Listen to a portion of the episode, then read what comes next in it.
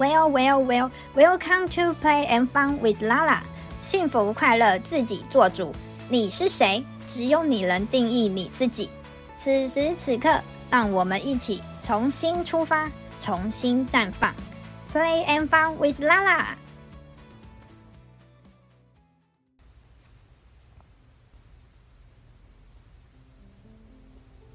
Aloha，欢迎回来。今天这一集想要来跟大家分享一个今天发生的事情，发生在我本人身上的一个事情，一个亲身的经验。看过第五集 EP 零五的朋友应该都知道，我的本业是一个车界的客服人员。在这十几年里，我看过了上万件大大小小的客诉案件。当然也有赞扬的，这世界上一体两面，有正面有反面，就看你看到的是哪一面。虽然我的工作大部分都在看这些负面的、负能量的一些内容，但是这也让我更多的觉察，去看到对方的需要。诚如我第五集里面所说的。每一个抱怨后面都有一个不被满足的需求。当我们看多了这些客人的声音之后，其实很容易把这些视为理所当然的事情。但是，如果今天角色互换了，自己成为了这些客人的角色，这些当事者，我们又该怎么去让自己接受或是调整自己呢？故事是这样的：放了十天的假，我的摩托车都没有使用。而当回来上班之后的第一天，我就发现我的摩托车有一股很重的汽油味，好像看到了油渍，但是不太清楚它是从什么地方出来的。在第二天的时候，我就回去了摩托车店去检查。当他们把摩托车的引擎室打开去做清洗，再发动去确认到汽油的油管渗油，需要去更换油管。当下其实我是不太能接受的，因为在去年八月的时候，我花了一笔钱去做了一次大保养。那一次的大保养里面，包含了几个清洗的项目，所以我认为他们应该是很清楚我的引擎室的情形。因为去年有做了这样的一个保养，所以其实我这次是很不太能接受油管的这个状况的。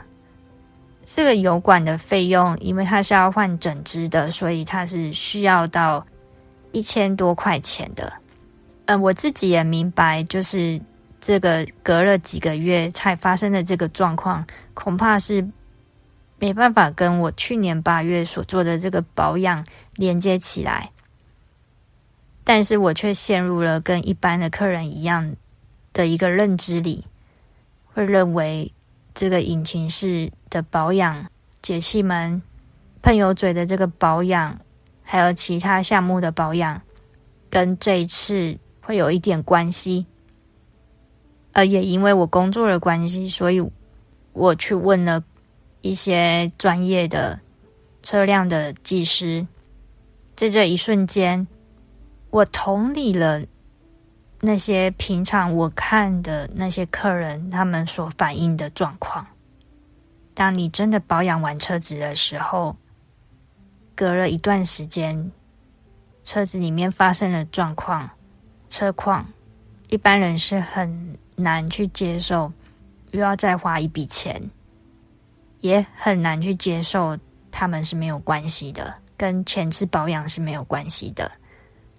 嗯，因为我自己的里程数也是非常少的，所以在问了一些专业人士之后，我便跟老板娘去抱怨了这件事情，这个维修的事情。也许是因为我是长期在这里维修的客人，也有可能是其他原因。总之，老板娘给了我一个优惠的折扣，优惠了我一些钱，还提供了我代步车，让我可以先回去，隔天再来取车。正所谓术业有专攻，跨行如隔山，每一行确实都有它的专业存在。既然我不懂车辆，我也不懂机械的原理，我就交给专业的来帮我分析。但是就凭着照片，他们并没有看到实际的车况，其实也很难百分之百的肯定是怎么发生的。大家都是就自己的一个生活经验，还有过去的经验，以及自己的专业判断。来给到我一些建议，但最终决定该怎么做的还是我自己。在第二天的下班，我回去机车店要取车，我很高兴车子已经修好了，但是不知道为什么，我就还是不太能接受这一笔费用。我没有办法心甘情愿的付这一笔维修费，因为我还是有一个芥蒂，认为。这跟上次的保养是有关系的，因为毕竟喷油嘴的位置是如此的靠近，所以后来又经过了一段争议，有一点不愉快的讨论之后，老板娘又给了我一个折扣，又在她又在损失了一点点的部分来完成了这一次的维修。踏出去店门口的时候，其实。我感觉到自己还是有点愤怒，有情绪在的。于是我去找了另外一个朋友，然后跟他说着今天的事情，又想到了我妈。她之前有一次我带她去推拿，推拿按摩的隔几天之后，她告诉我她身体不舒服，她的手脚有一点麻的状况，然后她也觉得是跟那一次的推拿有关系。后来我带她去医院检查了好几次。其实是因为他常年的工作疲累，以及姿势所造成的他的一个骨头的磨耗，引发的一个不舒服的感觉。但是我妈当下也是不太能接受的，因为她原本觉得自己好好的，却因为这一个事情去引发了她的不舒服。而你说，这是真的是推拿的问题吗？又或者这只是一个导火线呢？虽然这看起来像是一个逆流，因为它让我妈不舒服，也因此陷入了一段黑暗期，认为自己的身体不好，需要去开刀。没想到后来对我妈来说，却像是一个恩典一样，改变了她的人生。在我跟我朋友说这件事情的时候，修车的这件事情的时候，我突然发现我没有办法肯定。这次油管的问题是跟去年的保养有关系，因为我并不清楚我去年保养的时候，我引擎室里面的状况。这一次要维修的油管还有那个支架是不是完好的？在那个时候，我们没有办法回到过去，回到那个当下去看那个情形。在我看来，我会认为。这一次的损坏会跟上一次的保养可能是有关系的，可能是被冻到了。如果那时候真的有问题，在那一次的保养里面，他们应该帮我去看整个引擎室的状况。所以在保养完几个月之后发生了这样的事情，我是不太能接受的。我突然觉察到我自己有一个小声音，就是我对机车行有一个期待在，我期待这样的一个大保养。可以给到的是什么样的价值？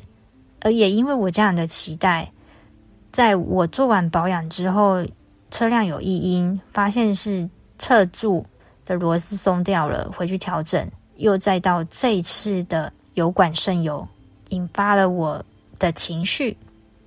我突然看开了，我们没有人知道内部的状况，我们没有人知道油管什么时候会渗油，支架。什么时候会断裂？这不全然是机车行的错。如果我只是一味的把这些过错推给机车行，似乎也没有对我自己负责，因为我没有去注意到自己的车况，就仿佛把责任都放在别人身上。意识到了这一点之后，我知道我应该要做一点什么，所以我就带着伴手礼回到了店里面，机车店里面。感谢了老板娘这十几年来对我的照顾，虽然她一开始婉拒了我的甜点，但是我相信她还是很开心看到我回来的。我们就这样在笑声中恢复了对彼此的信任，就像家人一样。这十几年来，就像家人一样，虽然曾经有误解，终会拨云见雾，和好如初。这一次的事情让我觉察到人脉的重要性。我们每一个人都不是全知全能的，我们会有自己的天赋、自己的专业。这世上有那么多人，每一个人有不一样的专业，有不一样的长才，为的就是让我们学会分享，让我们互相交换彼此的专长，为彼此提供价值，也让我们学会分享，以及更多的看见、理解。在这一次的事情里面，看到了自己的期望，还有一开始不被满足的需求，也更同理了我的工作里面遇到的客人，他们的心里是怎么想的，也更明白到感恩是一股多么强大的力量。正因为的这一股感恩，把我从迷宫中拉出来。感恩是一股强大的力量，它是最大的加速器。当我们清楚感恩的时候，我们会看到这世界上更多美好的事物，美好的一面，会在一个高频的频率里，就像在大海里面、海洋里面，是那么的怡然自得。将自己抽离出来，用不同的视野、不同的维度、不同的认知去看待事情，你将会有意想不到的收获。你是不是也有类似的经验呢？欢迎在下面留言分享。祝你有美好的一天，拜拜。